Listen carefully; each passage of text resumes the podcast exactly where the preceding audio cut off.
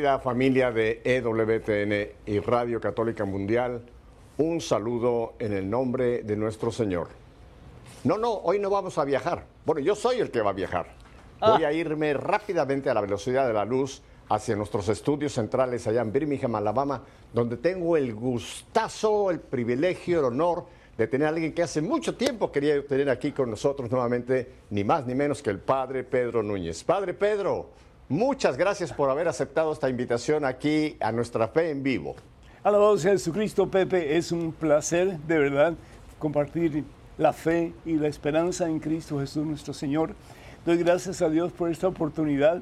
Eh, cuando estaba preparándome para venir aquí, para estar contigo a través de estos medios, yo pensaba que el programa comenzaba pues a las tres y media. Y me dice Marisela, yo acabo de salir del baño, me llama por teléfono y me dice, es a las tres de la tarde.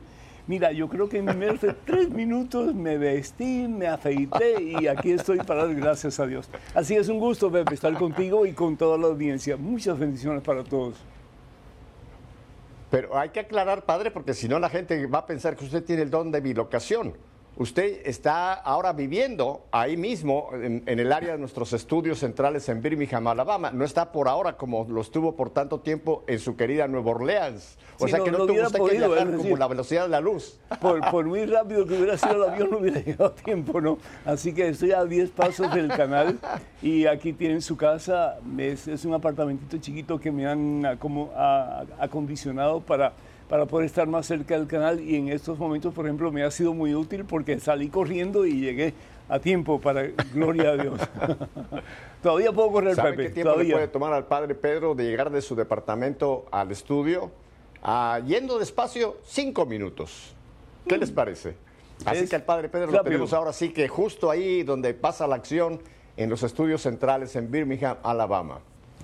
Padre, tengo un texto de la escritura que quisiera que nos pudiera servir como pie para lo que quisiera en este programa ir compartiendo con usted. ¿Y qué le voy a decir? Usted es un experto en Biblia, pero voy a citarlo para las personas que, que puedan tomar su Biblia o anotarlo. Si no tiene su Biblia, anótelo. Capítulo 24 del Evangelio de San Mateo. Y voy a empezar del versículo 3 para que ustedes sepan dónde se ubica este, este, este acontecimiento. Dice que estando sentados en el monte de los olivos, se le acercaron los discípulos y le preguntaron, Señor, ¿cuándo, dinos cuándo sucederá eso, la destrucción del templo? ¿Y cuál es la señal de tu llegada, la parucía, y del fin del mundo? Y Jesús les respondió, tengan cuidado y que nadie los engañe, porque muchos se presentarán en mi nombre diciendo que soy el Mesías y engañarán a muchos. Oirán hablar de guerras y noticias de guerra. Tengan cuidado y no se alarmen. Todo esto ha de suceder, pero todavía no es el final. Se alzará pueblo contra pueblo, reino contra reino. Habrá carestías y terremotos en diversos lugares. Todo esto es el comienzo de los dolores de parto. Padre, yo creo que estamos viviendo esta cita bíblica. Eh, no es el fin del mundo. Hay gente que ya está pronosticando que si ya va a venir el fin del mundo, que se va a acabar lo visible y lo invisible. No, no, eso solamente el Padre sabe cuándo llegará ese momento, pero antes del fin del mundo tendrá el juicio final. Pero aquí dice el Señor que ya estamos en los dolores de parto. Padre, mi opinión muy personal es que creo que ya el, el parto va bastante avanzado. ¿Qué, piensa usted de este pasaje ubicándonos en este momento que estamos viviendo, en este 2022 concretamente, Padre? Pepe, muchísimas gracias. Simplemente que tenemos que estar preparados porque no sabemos ni el día ni la hora. Y bien es cierto, lo dice Jesús en el mismo Evangelio, capítulo 24, versículo 36, en que el Señor habla y dice lo siguiente. Por lo que se refiere a ese día, es decir, el día del fin del mundo, eh, ¿Y cuándo vendrá? Nadie lo sabe. Ni siquiera los ángeles de Dios, ni aún el Hijo, es decir, Jesús en su eh, naturaleza humana, Él no sabe, Él no sabe cuándo viene el fin del mundo. Dice entonces, sino solamente el Padre, es el único que sabe.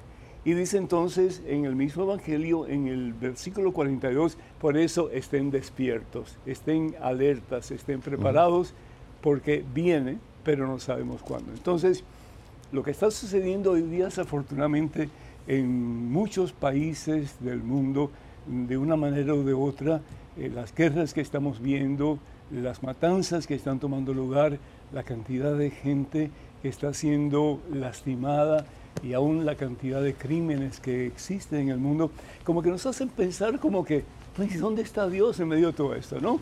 Eh, Jesús dice que él ha vencido al mundo. La palabra nos dice que Jesús ha vencido a Satanás y que ha vencido pues el pecado. Y eso lo vamos a ver al fin del mundo. El libro de Apocalipsis nos habla mucho, acerca de eso.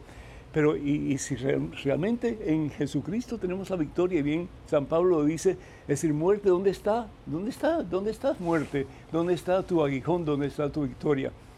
Y al ver todo esto, como que entramos en pánico muchas veces. Y el Señor nos está diciendo todo lo contrario. En estos pasajes, lo que nos está diciendo es que simplemente descansemos en Él, que pongamos nuestra confianza en Él que edifiquemos nuestra vida no sobre la arena del mundo, que al fin y al cabo nos destruye, porque la arena del mundo, la enseñanza del mundo, es enseñanza sin Dios.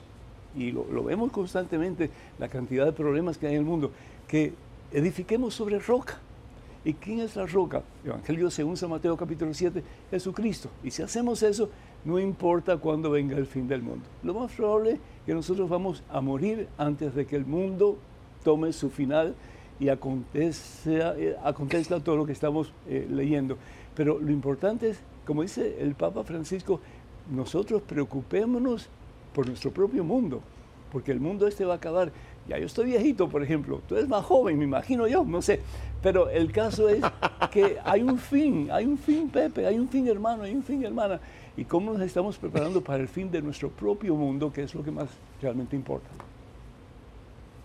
Me recuerda, Padre, ese pasaje cuando están los apóstoles con el Señor en el bar, se desata aquella tempestad y el Señor está en la popa, en la parte de atrás, dormido. Y los apóstoles entran en pánico, ¿no? Está Jesús con ellos. Y van y le despiertan, le dice, oye, ¿no, no te das cuenta, no te preocupa que estamos por, por morir, por ahogarnos? Y cómo el Señor en ese momento para aquella tempestad y le dice, hombres de poca fe. Padre, aunque la tormenta parezca que, está por voltear el barco, que estamos a punto de zozobrar, Jesús está con nosotros. Amén. y yo creo que, muchas veces esa sensación de que el Señor no está, sí está. sí está. Lo que pasa es creo que nos quiere probar dónde está realmente, como usted ha dicho, puesta nuestra fe. Si está puesta en las circunstancias o está puesta en la roca, en el Señor, ¿verdad? Amén, bendito sea Dios. Me gusta mucho el pasaje del Evangelio según San Mateo capítulo 14, en que Pedro, el escogido por Jesús, se está hundiendo. Y muchas veces pensamos, bueno, la ah, iglesia se está hundiendo, bueno, eh, los católicos nos estamos hundiendo, bueno, como que eh, la, situación del mundo está cada vez peor. No, no, no, no. Tenemos una opción, tenemos, tenemos una esperanza, y la esperanza es Jesús. ¿Qué hace Pedro cuando se está hundiendo en el mar de Galilea, en ese torbellino que no deja ver ni dónde está Jesús? Empieza a clamar al Señor. Él no se da por vencido, él clama al Señor. ¿Y qué es lo que hace el Señor Jesús? Lo levanta y lo devuelve a la barca y hay paz, nos dice la palabra de Dios. Pero ese pasaje a mí me impacta, Padre, porque mientras Pedro caminaba con su mirada puesta en Cristo, él estuvo caminando sobre las rocas. Ya, claro. Eso de que un carpintero le dijera a un pescador, bájate de la barca y camina, era inaudito, ¿no? O sea que Pedro, que sabía que nadie estaba sobre, caminaba sobre las aguas, sin embargo, tenía sus ojos puestos en Jesús y caminó. Pero cuando empezó a oír el ruido, empezó a pensar, ¿qué hago yo en el agua? Empezó a hundirse. Y es cuando el Señor entonces le tiende la mano, ¿verdad? Y conocemos a la conclusión. Pedro no se ahogó, sino que logró ser nuestro primer papa, ¿no? Yo creo, Padre, que, y hay otro texto que me gustaría que también compartir con usted, que tenemos que estar con nuestros ojos puestos en el Señor. Amén. Y pero a la vez leer las señales de los tiempos para saber que el Señor está con nosotros a pesar de las tempestades. Usted lo conoce muy bien también este pasaje. Este está en el capítulo 12 de Lucas, aunque está también en Mateo, pero voy a leer la versión de Lucas capítulo 12, el versículo 54. A la multitud les dijo, cuando vean levantarse una nube en oriente, enseguida dicen que lloverá y así sucede. Cuando sopla el viento del sur, dicen que hará calor y así sucede. Hipócritas, saben interpretar el aspecto de la tierra y el cielo, pues ¿cómo no saben ustedes interpretar el momento presente? Padre, mi, opinión muy personal es que creo, y vamos a hablar ahora de los que se confiesan cristianos, eh, católicos por supuesto, pero yo siempre prefiero usar todavía el nombre más profundo que es cristiano, ¿no? Porque el católico es universal, pero cristiano es el que sigue a Cristo, o debe de seguir a Cristo en todo. Yo creo que hay muchos cristianos, Padre, que están como adormecidos, como que el mundo, el demonio y la carne les ha tendido una serie de, trampas y no están leyendo las señales de los tiempos. Eh, han puesto toda su mente en el dinero, en la fama, en el presente, una casa, una capital, una profesión, el éxito, lo cual no, no es malo, pero si nosotros estamos viendo esas sirenas que nos están cantando y no estamos leyendo las señales, como usted dice, que tenemos que estar preparados. Yo creo que muchos están en esa situación. ¿Cuál es su opinión, Padre Pedro? Pepe, no es fácil ser cristiano. No es fácil. Porque eso significa que yo tengo que renunciar a lo que tal vez a mí me gusta hacer en vez de hacer lo que yo sé que Dios quiere que yo haga. Y el Señor Jesús lo dice bien claro, el que quiera seguirme, que tome la cruz y venga tras de mí. ¿Y qué significa una cruz? Tenemos cruces muy hermosas, Pepe, tenemos cruces de plata, de oro, piedras preciosas, etc. La verdadera cruz duele, la verdadera cruz implica renuncia, la verdadera cruz significa que yo tengo que tomar la más importante de las decisiones en mi vida, o a favor de Cristo o en contra de Cristo. Voy a tener cruces en todo momento y circunstancia de mi vida. Cuando se me muere una persona querida, pues yo cargo una cruz. El dolor que tengo por dentro solamente yo lo experimento. Eh, cuando las cosas en mi familia me van al revés, yo cargo una cruz. Cuando el jefe me vota del trabajo, yo cargo una cruz. Cuando no puedo ser eh, elegible para eh, ser residente en un país, cualquiera que sea, y yo quiero ser residente de ese país, yo cargo una cruz. Entonces la cruz, siempre cargamos la cruz, siempre está con nosotros. Pero hay diferencia entre cargar la cruz sin Cristo y cargar la cruz con Cristo. Ah, y esto no lo estoy diciendo como especie de sermón, pero es lo que yo he vivido. Cargar la cruz sin Cristo es horrible, Pepe, es horroroso, es cruel. ¿Por qué? Porque no tengo esperanza, no tengo nada en que apoyarme. Pedro tenía esperanza, Pedro tenía en que apoyarse, porque Pedro optó por creer que Jesús estaba con él y que todo lo que tenía que hacer era seguir poniendo su esperanza en Cristo Jesús y que el Señor más tarde o más temprano lo iba a sacar de ese torbellino en que estaba metido y le iba a dar lo que él necesitaba, que era estar en paz. Y eso es lo que el Señor hace. Bendito sea Dios. Entonces, la cruz la tenemos que cargar. El problema es que mucha gente no está dispuesta a cargar con esa cruz, no la del mundo, sino la de Cristo. Y Jesús nos promete, no la cargará solo, yo la cargaré contigo, más aún yo la he cargado por amor a ti, yo he cargado esa cruz. Entonces yo creo que en este tiempo en que estamos como que viendo la posibilidad de comenzar una vida nueva, que es la cuaresma, ¿qué puedo hacer yo para de verdad abrazar esa cruz que Jesús me da, que es el seguirle a Él? Los primeros discípulos cargaron una cruz horrible, tal vez no física, pero sí eh, emocional, sí eh, en el sentido de que tuvieron que dejar muchas cosas para seguirlo. Estaban en contra eh, de ellos, pues todo el imperio romano, que los perseguía, que quería matarlos. Estaba en contra de ellos, pues el que la mayoría de la gente no conocía a Jesús y pensaba que Jesús se había muerto en una cruz. Y decían, este, esta gente está loca. Pero sin embargo, el día de Pentecostés, cuando reciben el Espíritu Santo, se llenan del coraje, de la valentía de vivir como Jesús les pide Pedro ese día, dice la palabra de Dios, Hechos de los Apóstoles, que tres mil personas se abrazaron la fe por lo que dijo Pedro. Y Pedro en su discurso no creo que haya sido tan elocuente y nada por el estilo, pero estaba lleno de la presencia de Dios. Y cuando estamos llenos de la presencia de Dios, hay poder de Dios y podemos de verdad vivir como Jesús nos pide. Hay tantos cristianos en el mundo que son cristianos, como se llaman, cristianos light, ¿no? Es decir, yo era uno de ellos. Es decir, yo iba a misa de vez en cuando, yo oraba cuando sentía deseos, pero no era una cosa como que prioritario en mi vida. Hasta un día que yo tuve una conversión fuerte a mi Señor Jesús y todo comenzó a cambiar.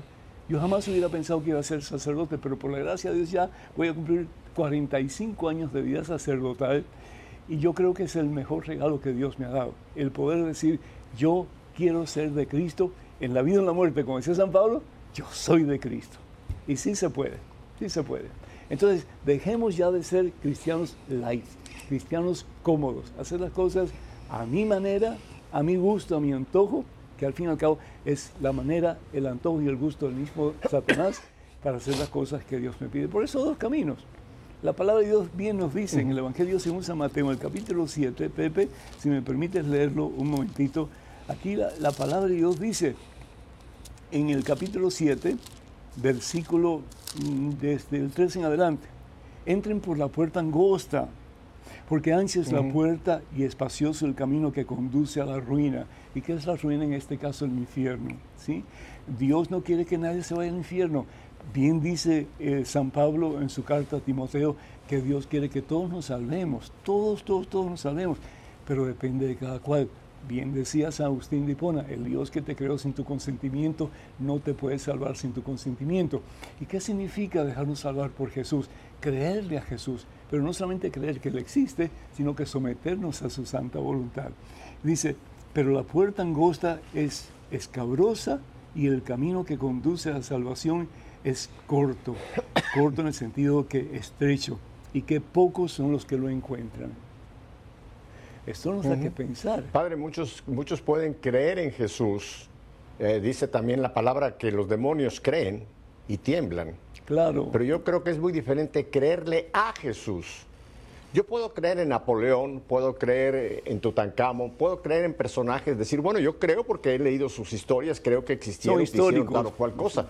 Pero es muy diferente creerle a o hacerle, o sea, creer en, en, lo que el Señor nos pide, nos muestra el camino para, para, nuestra vida. Padre, usted dice que usted tuvo una época en que usted fue cristiano light. Eh, he leído eh, en varias de las cartas, de, sobre todo ya de Pablo, que hablan también de algo que es, que es una señal que veremos, que es la apostasía. Sí. La apostasía creo que puede tener dos dimensiones. Uno es el apóstata que no vive su fe, aunque se siga llamando católico, mm. eh, de vez en cuando aparezca por la iglesia, a lo mm. mejor comulga alguna vez al año, en fin, católico light. En, cierta forma opino yo que es un, un, tipo de apostasía, porque la fe hay que vivirla en plenitud, no puede ser parcial o light o, el católico a mi manera. Padre, yo llegué a ser católico profeso. Yo llegó un momento en mi vida en que dije, yo no soy cristiano. Y entré en, todos ustedes saben mi testimonio, entré en control mental, entré en budismo, entré en una serie de otras buscando, pero llegó un momento en que yo ya no me consideraba católico, padre. Es más, yo me recuerdo, yo trabajaba en el centro de Ciudad de México, que está, hay una iglesia cada, cada cuadra. Cuando yo llegaba a una banqueta y veía una iglesia, me cruzaba a la, a, la, a, la, a la acera de enfrente para no pasar ni siquiera cerca de la iglesia, porque hasta el olor de la iglesia yo no quería ni oírlo. O sea, yo sé lo que es ser apóstata, porque lo viví en mi propia vida, padre. Pero algo que he estado tocando en mis programas con diversas personas que he entrevistado, yo creo que en este momento tenemos una crisis en la iglesia y creo que el mismo Papa Francisco lo ha mencionado en una u otra forma, que tenemos muchos católicos que no están viviendo su fe, que no están viviendo. Y, a veces damos números que somos tantos millones de millones de católicos, pero yo me pregunto, Padre, ¿cuántos hay que son verdaderamente católicos o lo que hablábamos, verdaderamente cristianos? ¿No le parece que tenemos que tocarnos la conciencia, especialmente en esta cuaresma, y hacernos un autoexamen de conciencia y ver si yo realmente estoy viviendo mi fe o me puedo catalogar en ese club de los apóstatas? ¿Qué piensa, Padre? ¿Qué dice el Señor Jesús en el Evangelio según San Mateo capítulo 7, versículo 21 en adelante? No bastará con decirme Señor, Señor, Señor para entrar en el reino de los cielos es decir, yo puedo decir, yo soy católico cristiano, yo soy una buena persona, yo no mato, yo no robo. Eso lo oímos a diestra y siniestra. Pero no es eso solamente. El, dice el Señor Jesús que el discípulo no puede ser diferente al maestro. Evangelio según San Lucas, capítulo 6, versículo 40. El discípulo no puede ser diferente al maestro. Y la pregunta es, ¿me estoy yo pareciendo a Jesús? Estoy yo tratando, al menos con la gracia que recibo del Espíritu Santo, para vivir más y más como Jesús. Mis actitudes son las de Jesús, mi servicio es el de Jesús.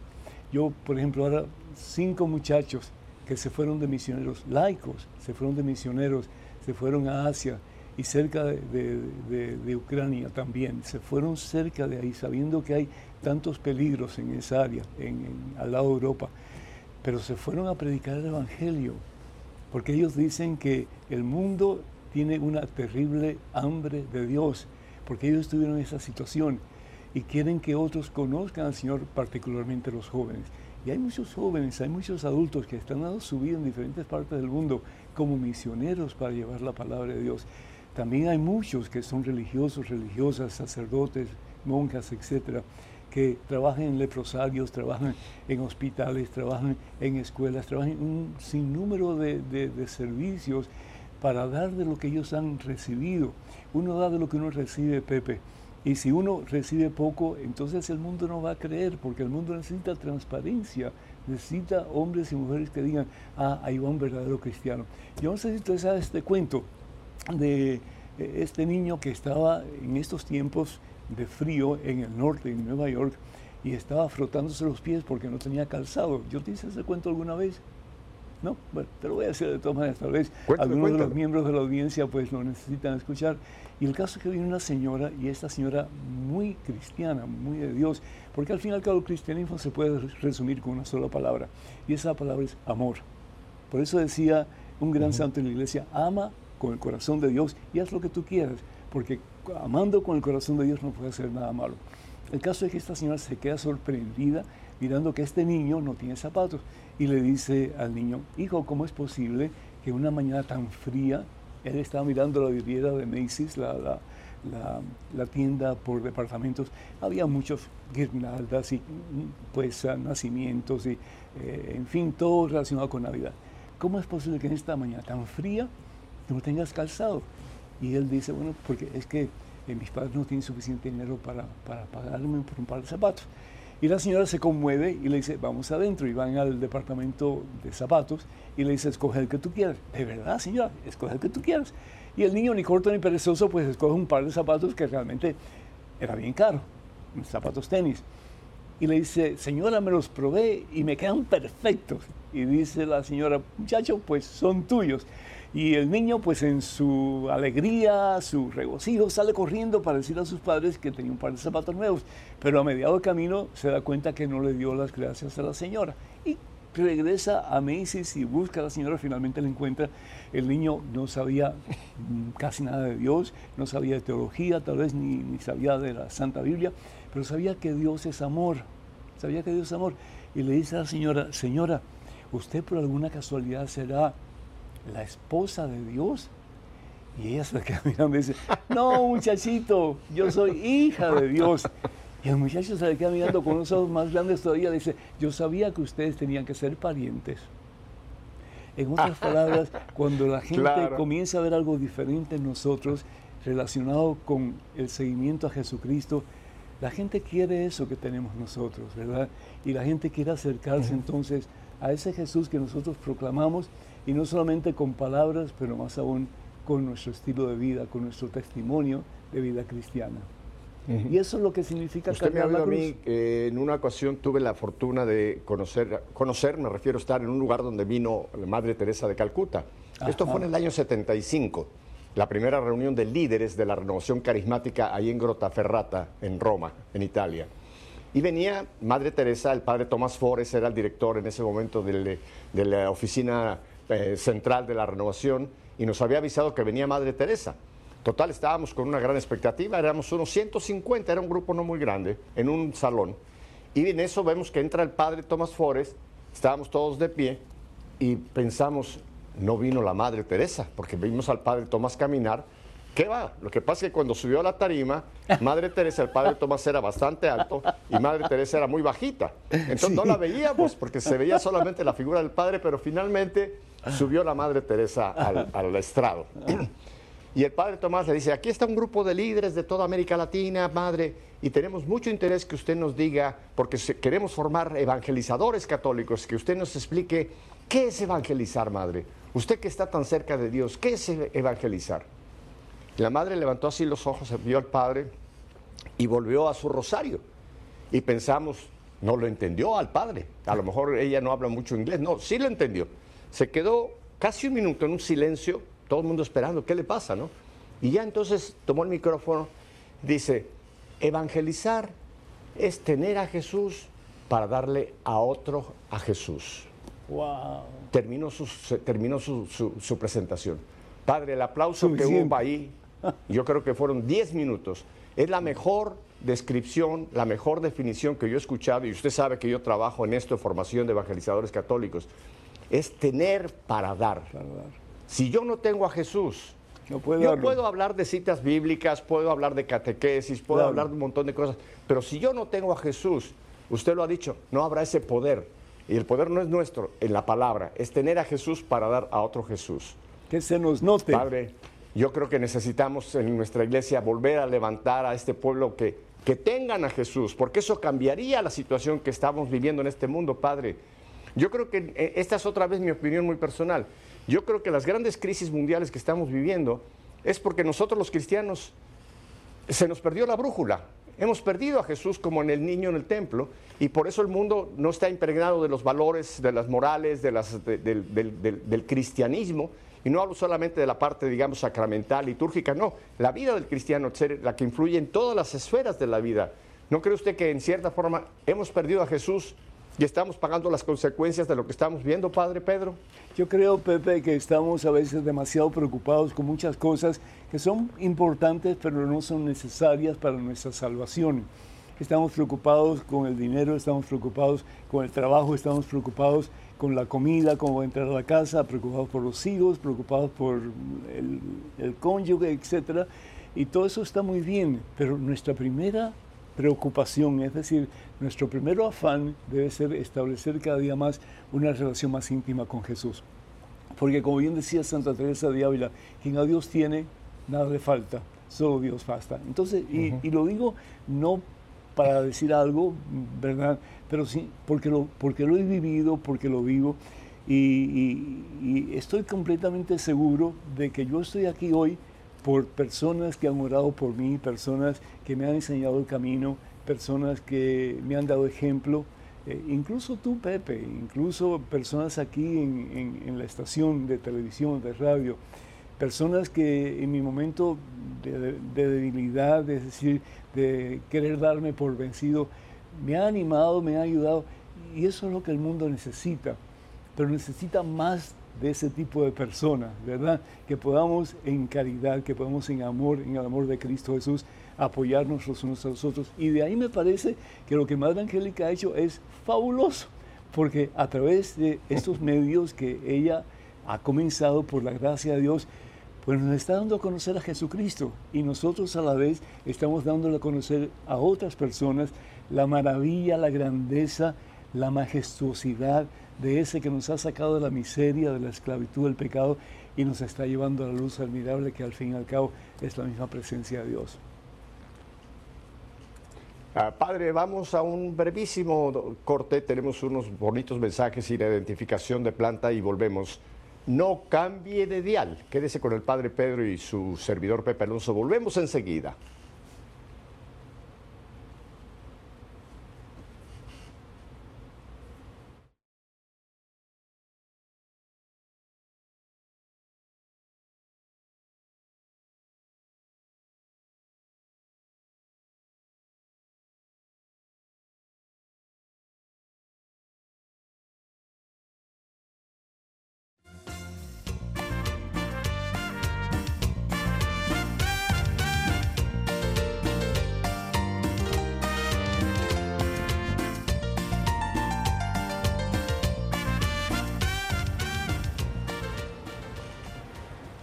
Eh, hemos cumplido la palabra. Ustedes ven que el padre Pedro ha permanecido en su lugar y yo aquí también, así que continuamos con ustedes.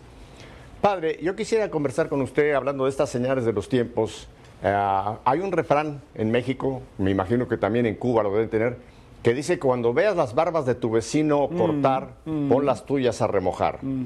Quiere decir que cuando vemos una situación, nos prevengamos, nos preparemos por si nos llega esa situación.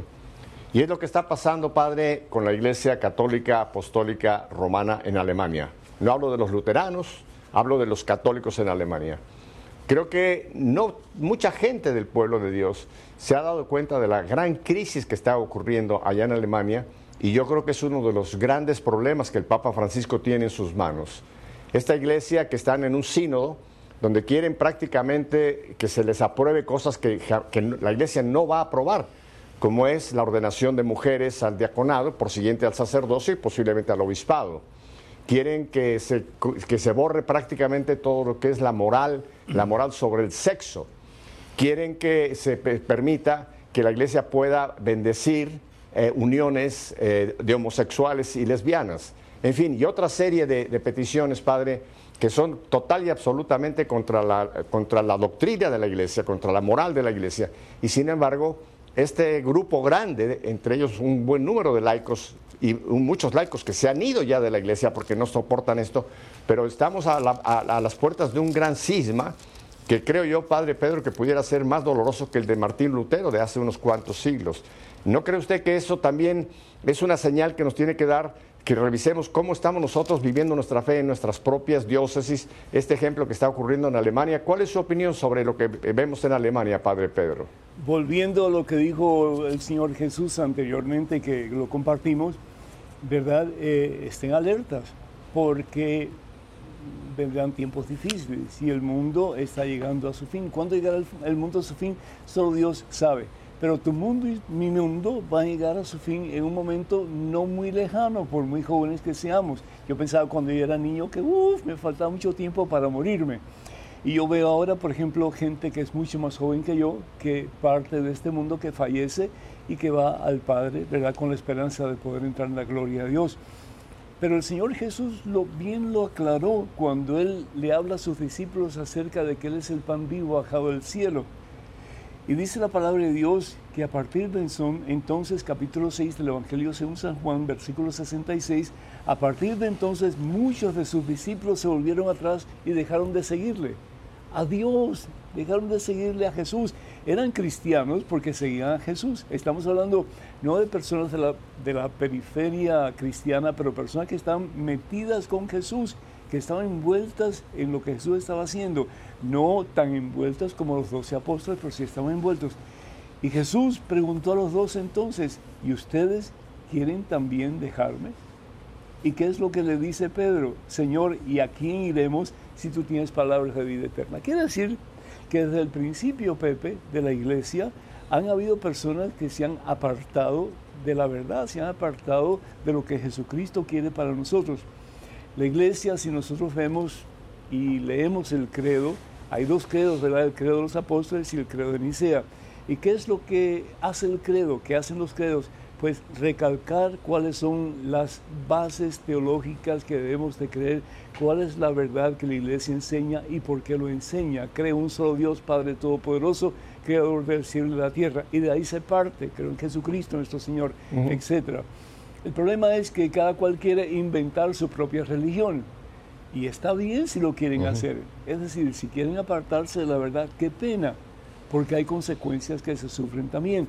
Dice San Pablo en su carta a los Romanos capítulo 6, versículo 23, que el pecado tiene como consecuencia la muerte. ¿Y qué es la muerte? La separación de la vida. ¿Y quién es la vida? Jesucristo.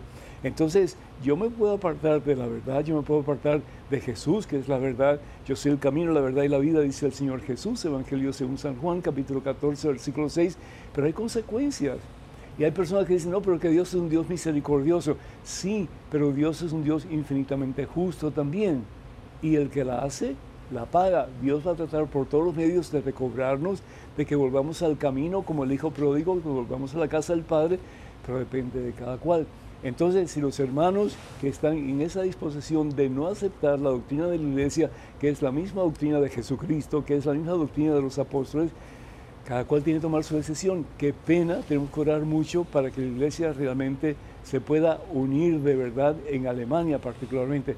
Pero si no hay esa unión, si los miembros de esta disidencia quieren apartarse del Señor, es la decisión de cada cual, ¿cierto? Sí. Y eso confunde mucho. Padre. Eso confunde eh, hay, mucho. Hay un, hay, un, hay un punto que creo que vale la pena traer a colación. Ah, usted recuerda que Pablo VI, en algún momento, creo que fue en el año 70, eh, en el año por ahí, mencionó que el humo del infierno ya está dentro de la iglesia. Yo pienso, Padre, de que esto lo hemos perdido, no hemos leído esta señal de los tiempos. Yo ya no creo que es el humo, yo creo que tenemos flamas dentro de la iglesia. Y es que hemos perdido el que estamos en una batalla espiritual, que como dice también la palabra, nuestra lucha no es contra carne y sangre, como dice Pablo, ¿no? Sino es contra principados, potestades y fuerzas del mal que tienen dominio. O sea, no estamos peleando con niños, estamos peleando con fuerzas espirituales tremendamente grandes. Y, yo creo, Padre, que esto que está pasando en Alemania, otro caso que también creo que es, nos tiene a flor de piel a todos, sobre todo en América Latina, lo que acaba de pasar en Colombia, ¿no? Que la Corte Suprema de Colombia, eh, formada por nueve personas, cinco colombianos, cuatro varones y una mujer, han permitido que se apruebe, se legalice el aborto hasta el sexto mes, padre. Yo conozco personas que nacieron al sexto mes y son personas perfectamente normales, aunque ya desde el momento de la concepción ya hay un ser humano ahí. No creo que podemos decir que al primer, segundo día, no, no, pero ya al sexto mes. Y esto lo estamos viviendo en un pueblo católico, un pueblo que ha sido exportador de vocaciones religiosas, Colombia, un pueblo que tiene a Nuestra Señora de Chiquinquirá. Y sin embargo, dentro de Colombia, cómo el enemigo ha logrado infiltrarse y vemos esta barbaridad que se acaba de aprobar en Colombia, Padre. ¿Usted no cree que también esa es otra señal que hemos perdido, que estamos en una batalla espiritual? Y como Pablo dice, nuestra lucha no es contra carne y sangre, es contra principados. Y estamos desarmados, Padre. Estamos viendo en este momento la situación de Ucrania contra Rusia, una, confrontación. Los dos bandos saben que están en una lucha, pero creo que los cristianos eh, como que ignoramos esa realidad de la lucha espiritual en que estamos. ¿No cree que esta es consecuencia también que hemos permitido tantas barbaridades, Padre, por no darnos cuenta quién es el enemigo real? Desafortunadamente hemos bajado nuestra guardia. en la Iglesia Católica muchos sacerdotes eh, no están viviendo como deben de vivir su compromiso con el Señor.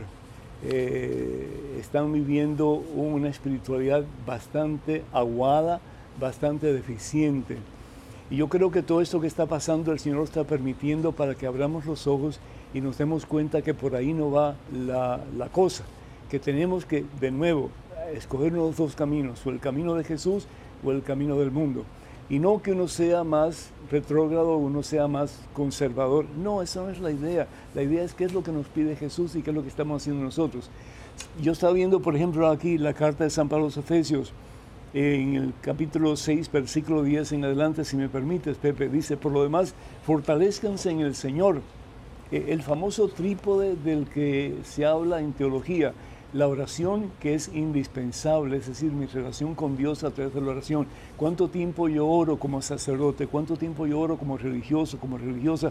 ¿Cuánto tiempo yo oro como laico comprometido? Es decir, ¿es la oración esencial en mi vida o es algo secundario que yo hago? Si tengo tiempo y si no tengo tiempo, pues no hago. Y por eso es que tanta gente no tiene la fortaleza de poder decir, a pesar de los problemas que pueda tener, de las tempestades que puedan venir a mi vida, de los torbellinos que me impiden ahogar, de la mano de Cristo Jesús, yo voy a salir victorioso. Continúa la palabra de Dios diciendo, lleven con ustedes todas las armas de Dios. Dios tiene armas también. Es decir, el ejército de Dios es lo opuesto al ejército de Satanás. Satanás tiene sus flechas incendiarias, ¿verdad? Eh, todas las pasiones, todos eh, los deseos carnales, todo aquello y no solamente hablo de lujuria, sino que hablo de todas las ambiciones, etcétera, que el ser humano puede experimentar como tentación en su vida y que lo aparta de Dios si opta por seguir ese tipo de consejo que es el consejo de Satanás. Pero dice, lleven con ustedes todas las armas de Dios para que puedan resistir las maniobras del diablo. ¿Y qué significa la palabra diablo? Significa el que divide. Continúa diciendo, pues no nos estamos enfrentando a fuerzas humanas, sino que a poderes y autoridades que dirigen este mundo y sus fuerzas oscuras, los espíritus y fuerzas malas del mundo de arriba. Por eso pónganse la armadura de Dios, es decir, la verdad, la justicia, el calzado de propagar el Evangelio, el escudo de la fe y sobre todo el casco de la salvación, que es la espada, o sea, la palabra de Dios. No conocemos la palabra de Dios. Y por eso, ¿verdad? Dice Oseas en el capítulo 4, versículo 6 de su libro, mi pueblo perece por falta de conocimiento. Todas estas muchachas que yo vi, por ejemplo, en Colombia, que estaban festejando, que se estaban alegrando de que ahora la Corte Suprema de Justicia daba autorización para que se pudiera eh, hacer abortos y demás. Primero que todo, yo no sé si están conscientes de que el tener relaciones sexuales fuera del matrimonio sacramental es un pecado serio. Es un pecado mortal. No les importa. ¿Por qué? Porque estamos mal usando, estamos mal usando un don que Dios da particularmente, específicamente para hombre y mujer que están casados sacramentalmente, es decir, delante de Dios. Y lo otro es, caramba, pues si tú tienes relaciones sexuales, lo más probable es que vas a quedar embarazada, ¿verdad? Y entonces, como que para muchos es una sorpresa, ay, quedé embarazada. Claro, sí, ¿qué hiciste para quedar embarazada? Pues tuviste relaciones íntimas con esa persona y por lo tanto ahí está el resultado. Ah, no, pues voy a abortar la criatura porque no la quiero. Pues eso es una vida que no es tuya, no te pertenece. Desde el momento de la concepción, esa vida es un ser humano diferente a ti. Y yo no me explico, Pepe, eh, tú ves un, un, animal, tú ves una fiera y ves cómo protegen a sus criaturas. Y sin embargo ves situaciones como esta de personas inteligentes, seres humanos que tienen el hálito de Dios, es decir, el alma inmortal creada imagen y semejanza de Dios. Y sin embargo, no les importa matar a sus hijos, no les importa.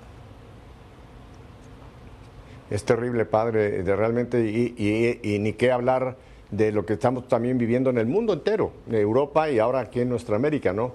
Cómo en todos estos nuestros países con raíces católicas tan profundas hemos permitido por negligencia ciudadana, ya no hablo del plano espiritual, permitir que gobiernos que vienen con programas populistas, lo que llaman hoy día el socialismo, progresismo, que usted padre que viene de Cuba sabe muy bien, en aquel tiempo, claro, que Castro se declaró comunista. Hoy ya no se llaman comunistas, se llaman socialistas pero es el mismo perro con diverso collar. O sea, es, la misma cosa y sin embargo en pueblos católicos estamos viendo permitir estos regímenes que vienen a traernos todo lo que es la ideología de género, eh, permitividad del aborto, apertura total a toda la homosexualidad. O sea, todos estos demonios que están ahí, estos gobiernos lo alientan y además, padre, algo que estamos viendo y va a recrudecerse, creo yo, hay una persecución religiosa no en el sentido de la persecución de los primeros siglos, pero ya hay una persecución religiosa y todos los que estamos trabajando, Padre, usted y yo, y todos los que estamos trabajando por propagar la fe, tenemos que prepararnos porque va, a venir una guerra contra nosotros como personas. Y yo creo, Padre, que estamos vislumbrando muy cerca o época de mártires nuevamente. Para mí es una inspiración lo que pasó en México allá en los años 36 a 39 del siglo pasado, cuando el pueblo de Dios se levantó, los cristeros, y por defender a su iglesia, por defender su fe, por defender a Cristo, ellos extendían sus brazos y decían, viva Cristo Rey, viva la Virgen de Guadalupe, y ofrendaban sus vidas con tal de defender su iglesia, defender la familia, defender la moral. Padre, necesitamos cristeros hoy día nuevamente, ¿no cree usted? Hombres y mujeres de valor, hombres y mujeres que estemos convencidos de que Jesucristo es la respuesta, que Jesús es el Hijo de Dios que ha de venir para liberarnos de nuestros yugos de esclavitud con Satanás y que tenemos no solamente eh, el derecho, pero la responsabilidad de proclamar a Cristo vivo y que Cristo es la respuesta a todas nuestras necesidades. De nuevo, por la falta de fe de muchas personas, eh, líderes de la iglesia, ya bien sea clérigos o religiosos o laicos, que supuestamente están caminando de la mano del Señor, no tenemos muchas veces la valentía para denunciar las cosas que sabemos están en contra de Dios. Y pensamos, bueno, si eso es lo que quiere hacer, que lo haga. Yo conozco padres, pero excelentes, benditos sean, son muy buenas personas, pero que le dicen los hijos, yo soy gay, yo soy homosexual, yo soy lo que sea. Y al principio como que es un, una alarma, pero después, bueno, pues mijito, si eso es lo que tú quieres hacer, hasta dejarlos vivir en casa. Y entonces uno dice, bueno, entonces, ¿dónde se traza la línea? Si realmente yo creo que lo que están haciendo está mal hecho, está en contra de la voluntad de Dios, es un pecado serio, es un pecado mortal, entonces es como si mi hijo está cerca de un barranco y yo, mi pues si eso es lo que te gusta hacer, pa, yo te empujo. Es lo mismo, es la misma cosa. Ahora, el ir contracorriente como los salmones, ahí sí que cuesta trabajo, por eso es que muchas veces somos cristianos a media y no tomamos la decisión de abrazar esa cruz y vivir como Jesús nos pide. Sin embargo, Jesús hace una promesa en el Evangelio de San Mateo, capítulo 5, versículo 11 en adelante, dice, felices ustedes cuando por causa mía los insulten, los persigan y levanten toda clase de calumnias. alégrense y muéstrense contentos, porque será grande la recompensa que recibirán en el cielo.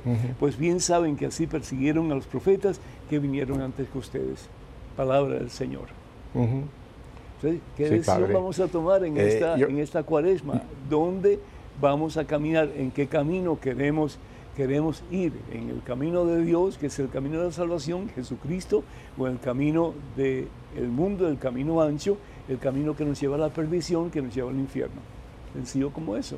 Y el camino de Satanás, padre, hay que, hay que ponerlo, hablarlo claro. Hay gente que le da miedo que hablemos de Satanás. No, no estamos haciendo publicidad para que usted lo siga a él. Al contrario, lo estamos denunciando para que no siga sus insidias. Padre, estamos en cuaresma. Hoy hasta me puse una corbata tipo cuaresmal para mi primer programa de cuaresma. Y creo que las tres, las tres armas que nos da la cuaresma por todos estos años, eh, que es oración, ayuno y penitencia. Yo creo que tristemente el ayuno se ha diluido mucho, mucho Padre. Eso que solamente el miércoles de ceniza que acabamos de pasar y después el Viernes Santo, yo creo que el, ayuno debería ser más, más, más promovido dentro de la iglesia. Y no hablo solamente del ayuno de carne o de, de alimento. Hay gente que lo hace por bajar de peso, por lucir mejor figura. No, no. El ayuno puede ser de televisión, puede ser una privación de algo a lo cual yo debo voluntariamente decir, no lo, no lo quiero, lo dejo a un lado ahora o permanentemente ayuno, penitencia y después la limosna, o sea, la caridad. Yo creo que esas tres eh, armas debemos de volverlas a retomar, Padre. Y yo quisiera mencionar dos, a ver qué piensa usted. Muchas batallas se ganaron, concretamente una que todo el mundo conoce, la batalla de Lepanto, por el rosario. Yo creo que tenemos que volver a tomar esa arma poderosísima que sabemos que Satanás no resiste, que es el rosario. Que además, Padre, el rosario es cristocéntrico. Hay gente que dice, no, eso es mariano y eso me desvide de Cristo. No, el rosario me centra en Cristo, en los misterios de Cristo acompañando a María. Y yo creo que, ¿no cree usted, padre, que debería haber otra nueva, una nueva campaña de tomar esa arma poderosa? Y vemos cómo en muchos momentos históricos el rezo del rosario ha permitido que Dios dé una derrame, una gracia especial para vencer esas fuerzas que nos pueden o nos quieren aniquilar. ¿No piensa usted, padre? De acuerdo totalmente, Pepe. Eh, nuestra Santísima Madre en las eh, apariciones aprobadas por la Santa Iglesia, eh, enfatiza una y otra vez la necesidad de la oración. Y en este caso, muy particularmente mm, en, Fátima y en Lourdes y otras, la oración del rosario. Pero no recitar como si fuera un papagayo que yo soy de María No, no, meditar en los diferentes misterios de la vida de Jesús. Cuando hablamos de un misterio, estamos hablando de un momento muy particular en la vida de Jesús y cómo María Santísima fue parte importante de esa, de, esa situación de Jesús, ya bien sea cuando el Señor eh, es anunciado en su vientre, ya bien sea cuando el Señor eh, está en el templo enseñando a los mm, conocedores de la ley, ya bien sea cuando Jesús es crucificado, ya bien sea cuando Jesús resucita, y tratar de meditar cómo se habrá sentido María y, qué le pasó por la mente a María ¿Qué me hubiera pasado por la mente a mí si un hijo mío estuviera en esa situación o si me hubiera pasado a mí? Entonces yo creo que es tremendísima la, riqueza que tenemos en el rosario. Y, hablando del trípode teológico que yo comencé a hablar antes acerca de la oración, que es una de las patas, el otro tiene que ser, Pepe, la, además de la oración, tiene que ser la, eh, el servicio y el otro tiene que ser la formación. Tenemos que formarnos, tenemos que leer más la Biblia, tenemos que adentrarnos un poco más en las enseñanzas de la iglesia. ¿Cuántas, ¿Cuántos de ustedes han leído cuántas encíclicas de los papas últimamente? Es decir, a veces son un poco largas y uno piensa que no tiene tiempo, pero si tenemos tiempo para una novela, si tenemos tiempo para ver televisión, si tenemos tiempo para cualquier otra cosa, ¿por qué no dedicar cierto tiempo para empaparnos en el conocimiento de Dios? Y orando con, más, con más fuerza en este tiempo de, cuaresma y al mismo tiempo pues eh, formándonos teológicamente, espiritualmente, vamos a poder ser más creativos en nuestra forma de darle a otras personas a Jesús. Y esa es la tercera pata del trípode, que al fin y al cabo es el servicio. Pero el servicio básicamente dando, como tú dijiste anteriormente de Madre Teresa, ¿verdad? Dando a Jesús, en diferentes formas, sea como sea pero dando la misma presencia de Jesús a través del amor que compartimos con ellos.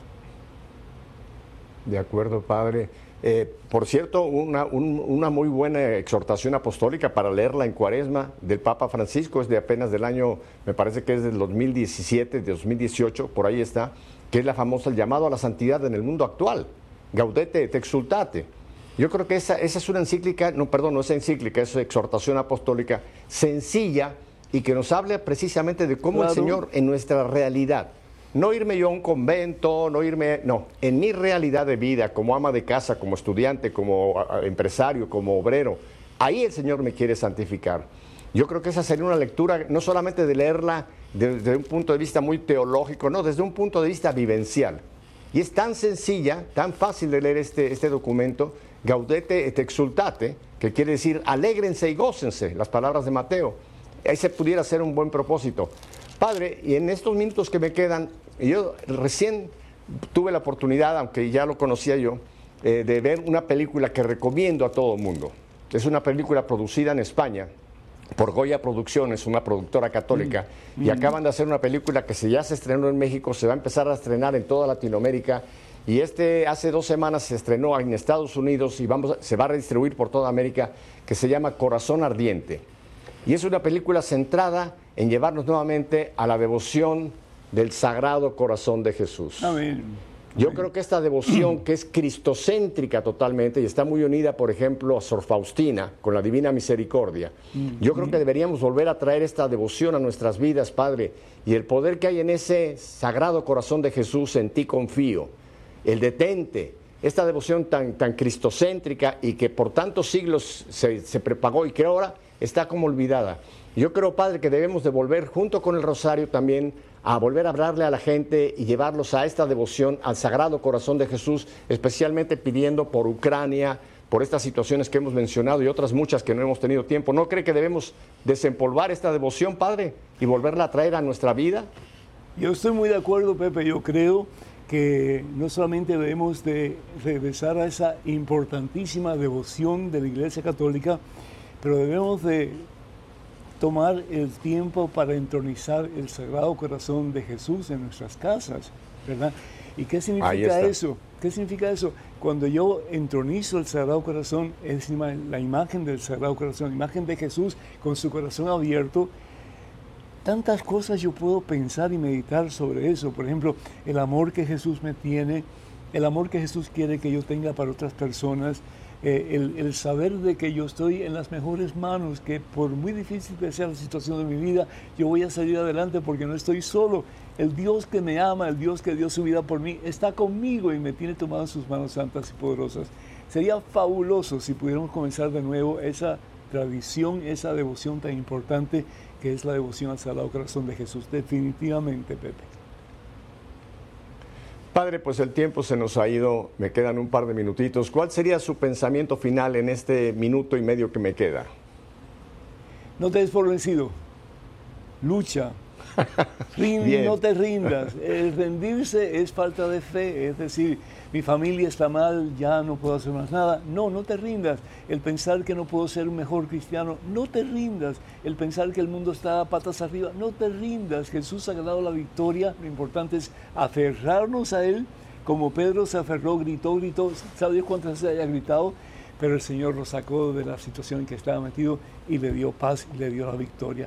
También el Señor quiere lo mismo para ti y para mí en estos tiempos difíciles que al fin y al cabo son los tiempos que todo el ser humano ha vivido a lo largo de su historia, porque todo el mundo puede decir en cualquier momento de la historia, los tiempos son difíciles ahora, pero tenemos a Cristo Jesús como estandarte y como nuestro mejor compañero, nuestro mejor amigo. Así que Pepe, adelante con este programa que tanto bien está haciendo. Ánimo y de la mano de Cristo que podamos ser victoriosos en todo momento de nuestra vida. Felicidades. Y Padre, tomar esa frase de San Pablo, en Cristo, en Cristo somos más que vencedores, en Cristo. No en nuestra fuerza, sino en Cristo con nuestra fuerza es donde está la victoria. Padre Pedro, le voy a pedir algo que no lo pido regularmente, pero se lo voy a pedir en esta ocasión. ¿Nos quiere usted despedir con su oración y su bendición? Con todo gusto, Pepe. En el nombre del Padre, del Hijo, del Espíritu Santo. Amén. Padre Santo, Padre amantísimo, gracias, oh Dios, por ese tiempo en que compartimos tu palabra. Señor, aumenta nuestra fe. Ayúdanos a creer no solamente que tú existes, pero que existes en nosotros y que de tu mano, Señor, lo imposible se hace posible y nuestra es la victoria. Que la bendición de Dios Todopoderoso, Padre, Hijo, Espíritu Santo, esté con ustedes y con el mundo entero y que de la mano de Cristo vayamos a nuestra meta, que es la unión con Él para siempre en el cielo. Muchísimas gracias, Pepe, y muchas felicidades a todos. Muchísimas gracias, Padre, y espero que se repita esta eh, oportunidad de tenerlo usted con nosotros aquí en Nuestra Fe en Vivo. Así que le digo hasta la próxima, Padre Pedro. Y a ustedes, mi querida familia, si Dios nos concede una semana, volveremos la próxima semana para seguir haciendo que, que nuestra fe sea una fe en vivo. Hasta entonces, que el Señor me los bendiga como nos ha bendecido a través del Padre Pedro. Chao para los argentinos.